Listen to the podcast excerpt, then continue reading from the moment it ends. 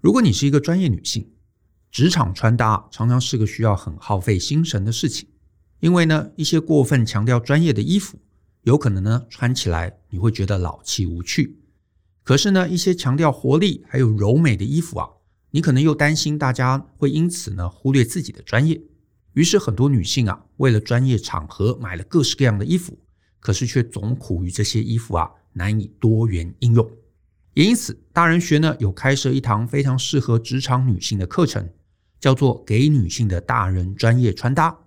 在这堂课程中，专业的造型讲师会提供你全方位的穿搭知识，尤其要教你合宜的采购还有搭配，能让你呢透过一个单品就有多元的应用。既适合休闲场合，也适合搭配来建立正式，可是却有个人特色的感觉。此外，课程还会让你完整的理解穿搭的核心原理，透过对于颜色、单品、材质、剪裁、搭配、饰品，甚至鞋包的加成，让你找出自己更多的可能性。欢迎可以透过下方的链接，看到这堂课更多的介绍。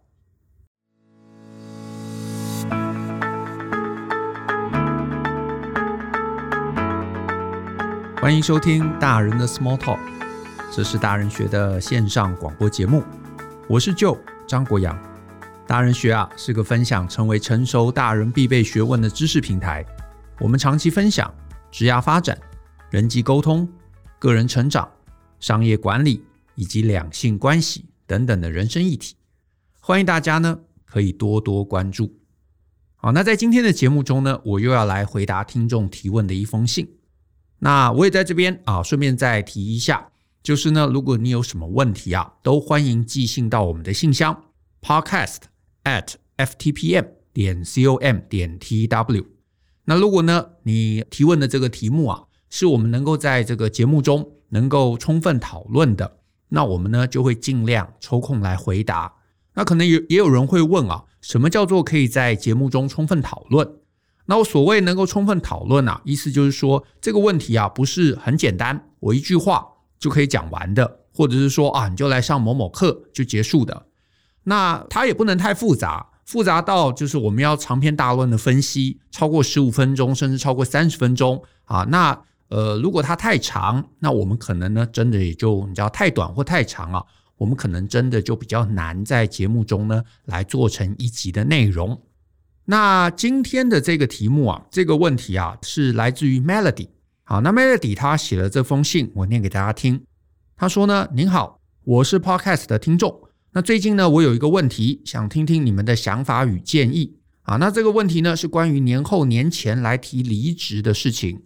那 Melody 提到呢，他的公司是一个中小型的公司，那不是有很明显的制度啊。可是呢，他已经在这个公司啊工作八年多了。”那他觉得呢，也不好意思啊，就是说走就走，只是呢，现在刚好啊，就卡在年终这件事情上。然后他特别夸胡说，他有这个经济上面的一个考量。然后呢，他就说他很难抓准在哪个时间点呢提离职比较好，于情于理都让他困扰。然后呢，他已经找到了新公司，而且确定要在年后上班，所以他最后就说，如果有机会，是否可以在 Podcast 上分享？谢谢你们，Melody。好，那我们这一集啊，这个也是进入二零二一年了。那在这段时间，尤其一路到这个农历年后啊，我相信确实一定是有很多听众，你可能是打算离职或者打算转职的。所以呢，我选这封信，其实也是想说啊，可以趁这样的一个时机，可以有机会跟大家来聊聊这个话题。那 Melody 的这个问题啊，如果我们来区分的话，它其实是分成两块的。第一个问题呢，其实是怎么样合情合理的提离职。那第二个则是啊，那他如果真的想要拿到年终，那到底何时提离职呢？是最适当的。那我呢就想说，我们就先来聊聊啊，就是提离职的时间点啊，提离职的时间点这件事情。那提离职，第一个你要考虑的，那当然就是法律上面的一个规范，因为如果你照劳基法。就是 Melody，他刚刚说嘛，他已经工作八年了，所以呢，如果你照条文来看，比较是这一段，就是呢，不定期契约，劳工如果要终止契约啊，那继续工作三年以上的，他其实应该要在三十日前预告知，也就是 Melody，因为已经八年了，就超过三年嘛，所以呢，他怎么样都应该要在这个离职日的前三十天之前啊，要来预告。那可是啊，虽然是有这样的一个规定，三十天之前，可是呢，我得说，法律的规定是规定，可是呢，你真正的这个执行上面啊，我还是会建议你考虑一些实物面的东西。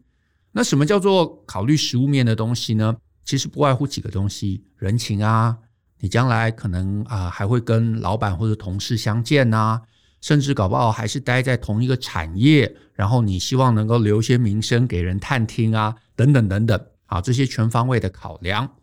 所以呢，如果你把这些东西全部考虑进去的话，我一般其实都会建议，就是我认识的朋友啊，就是你如果可以的话，你尽量在呃到职日前啊，就是提早四十五天，甚至是六十天来提离职。会是比较妥当的。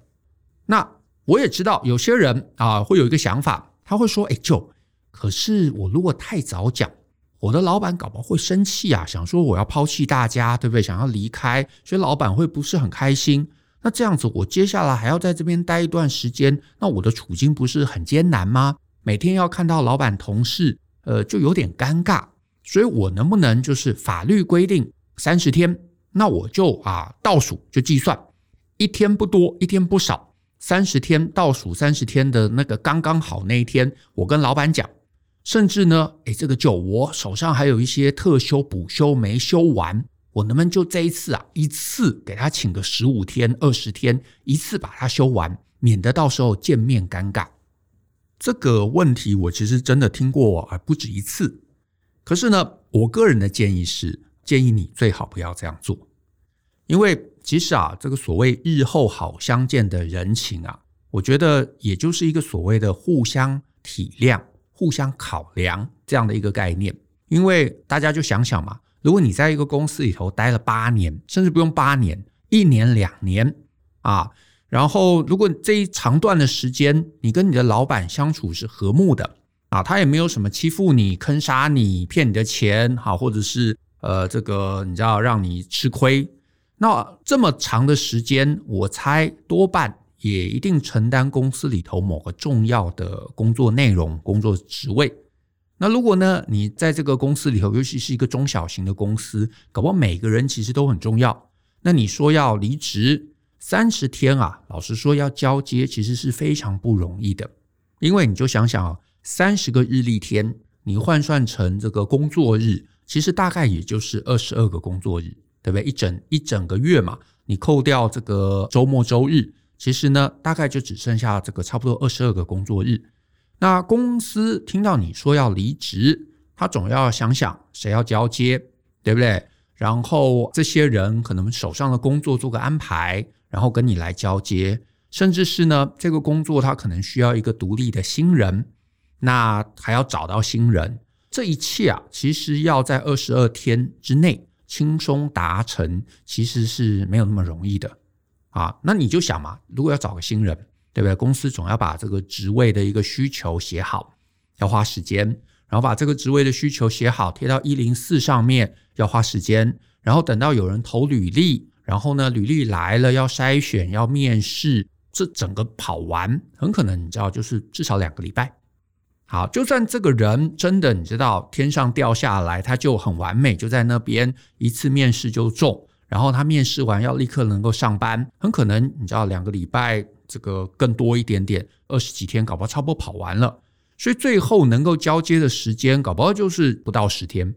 所以除非你平常做的工作啊真的很单纯很简单，就是任何人他都可以来接手，否则啊你在这个三十天的这个日历天的这个状态下。就算是一切都很完美，哇，要能够顺利交接完成，都已经非常非常惊险了。更何况啊，如果你是处在一个中小公司啊，大部分中小公司啊是没办法那么激动的。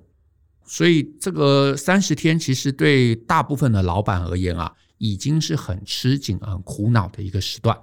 再加上，如果你的老板啊还觉得你是一个人才，或者他很重人情，有可能你提离职的前面。他还会想说：“哎，有没有机会跟你谈一谈啊？能不能未留？能不能让你打消辞意？然后呢，这个呢，老板呢，坚持跟你谈，坚持未留的时间，搞不好也是个五天甚至十天的时间，对不对？那老板有可能他心里觉得他是在展现诚意。那当然有可能，因为你已经找到工作了嘛，所以你最终还是坚持不会留下来。可是那这个时候怎么办呢？难道你跟老板说：“哎，这个老板，我已经十天前有先公告了，我先告诉你我要离职喽。现在十天就这样白白浪费喽。你交接时间只剩二十天，你赶快找人交接吧。”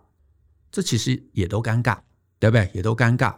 所以呢，其实我会建议啊，所以我才会建议。如果你是公司里头的资深员工，你有真的工作三年以上了，甚至八年了，那你提离职的时间其实是可以早一点的。那所谓早一点的意思，就是有可能你原来承诺，比方说三月一号你要到新公司到职，那最理想的就是搞不好你一月一号就提，所以你中间有六十天，对不对？那如果老板不留，老板马上就安排有人交接，那很好，那搞不好我就顺利交接完了嘛。那我二月一号就从这个公司离开了，那我还有一个月的时间，不管我去休息一下，做自己的事情啊，或者是就是培养这个去新公司上班的这个心情都很好。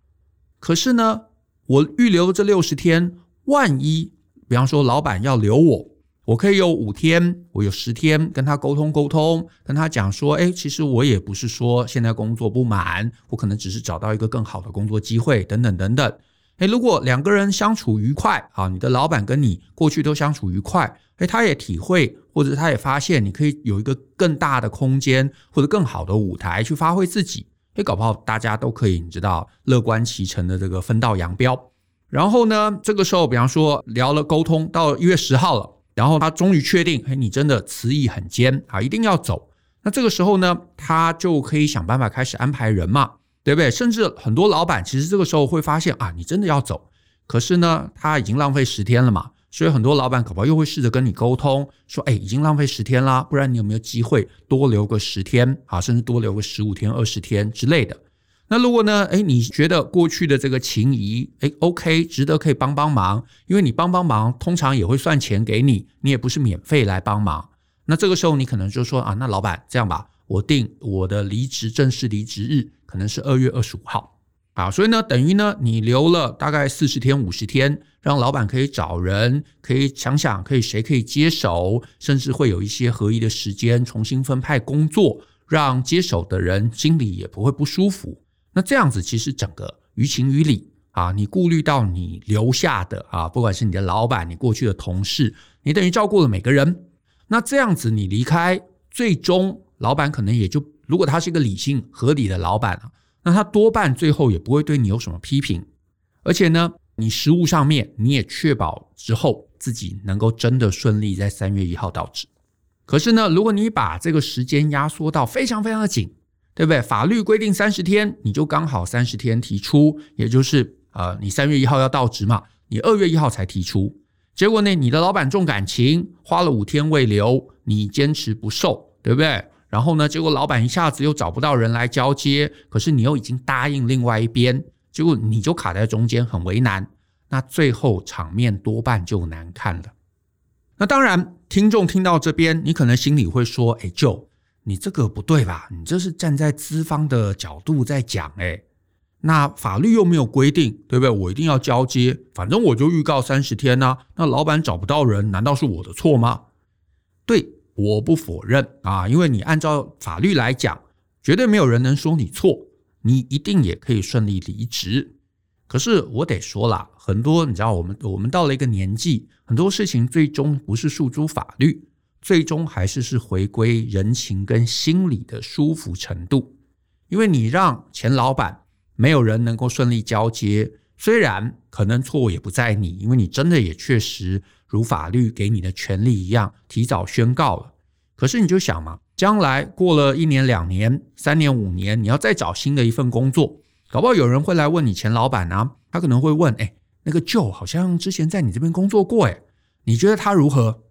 就算你知道时间拉长了，老板也没记仇，他不会特别讲你坏话啊。就算他真的那么好，不讲你坏话，可是多半也很难称赞你什么，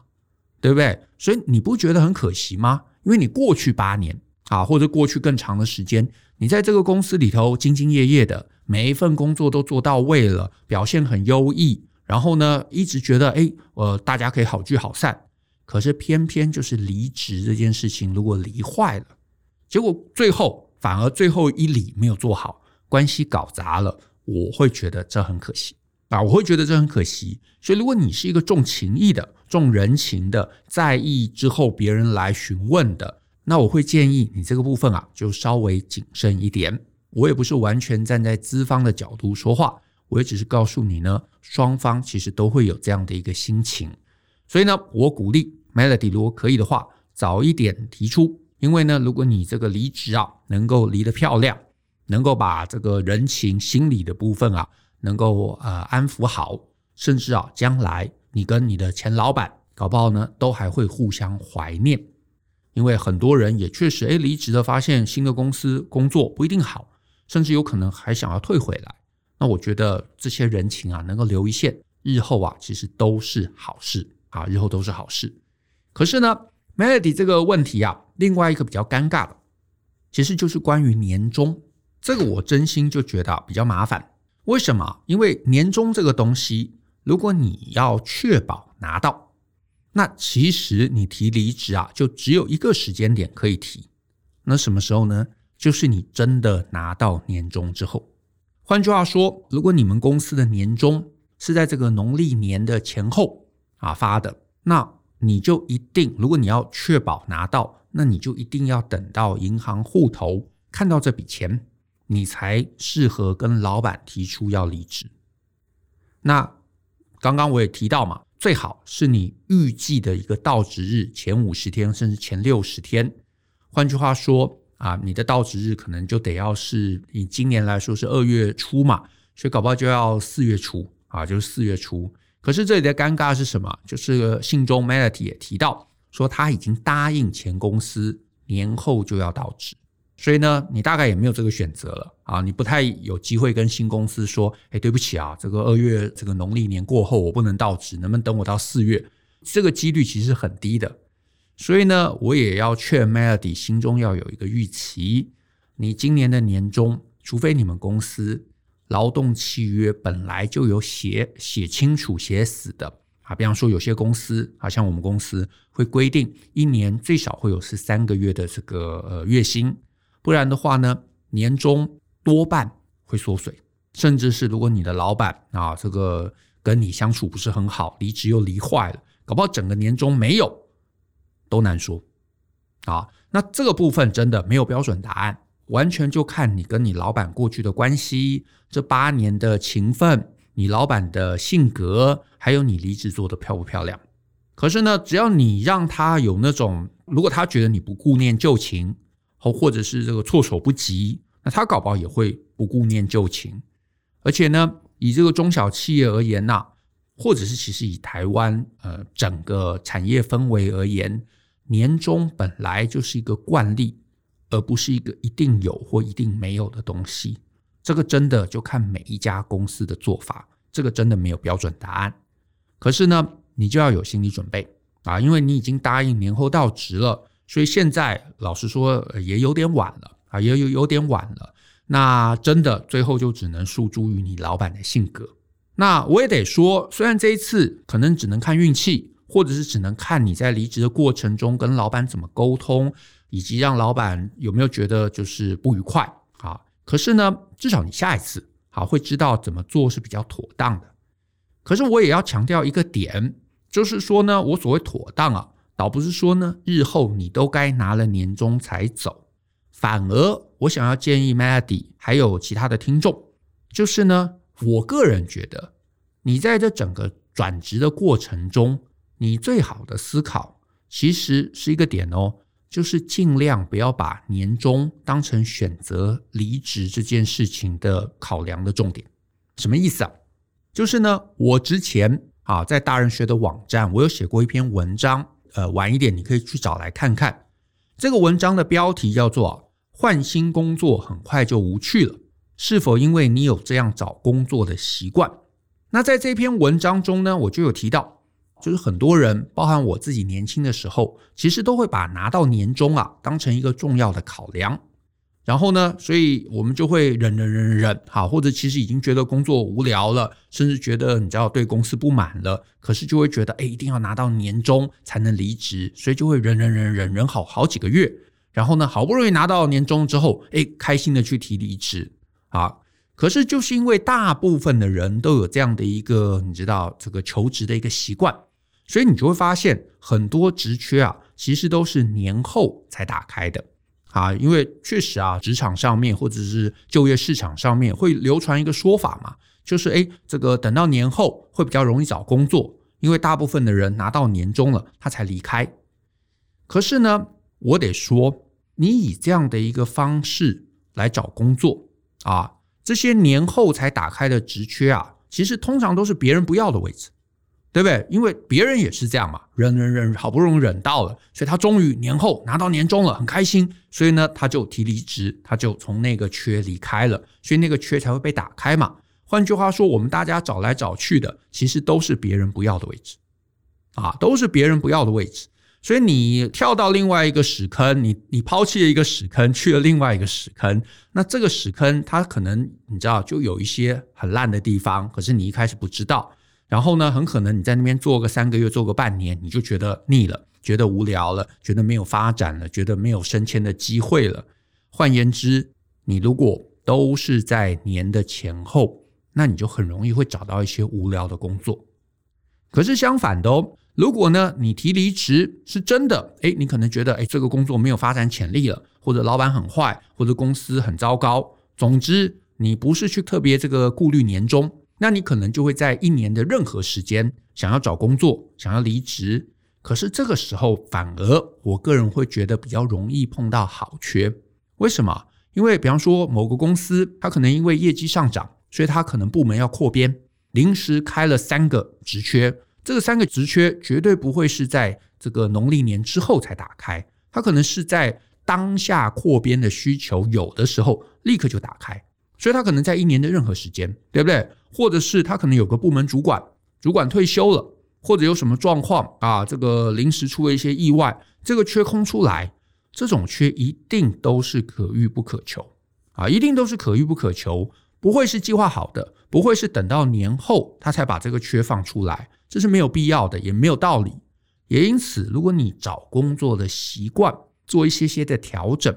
不要把年终这件事情看得太大。尤其是在你职涯的早期，因为如果你才刚开始出社会，但当然 Melody 已经这个至少工作八年以上了嘛。可是如果有些听众，你可能还在你的职涯很早期，你的年终，哎，假设哪怕是一个月，可能也就是三万，就是四万，你这个放掉了，你搞不好可以拿到一个更有发展的工作。长期来看，后者的选项搞不好对你的长期人生帮助还比较大啊，还比较大。也因此呢。也因此呢，如果呢你能抱持着一个比较合宜的心情，不要过度把年终看太重，那我觉得你就比较容易在你的职涯早期找到一些有发展性的工作，这个会是长期而言比较值得的策略。然后呢，也会让你啊在面试啊、谈判啊、离职上面呢，诶，可能就会比较有一些更周详的一个考虑。总之，以上是我提供给 Melody 的一些建议啊，也希望呢对他可以有帮助，也希望呢对大家呢都能有一些帮助。那我们今天的节目就到这边，谢谢大家的收听。如果你喜欢我们的节目啊，欢迎分享给你的亲朋好友，让大家一起相信、思考、勇于改变。我们一起学习，成为成熟大人的必备学问吧。那我们下次见喽，拜拜。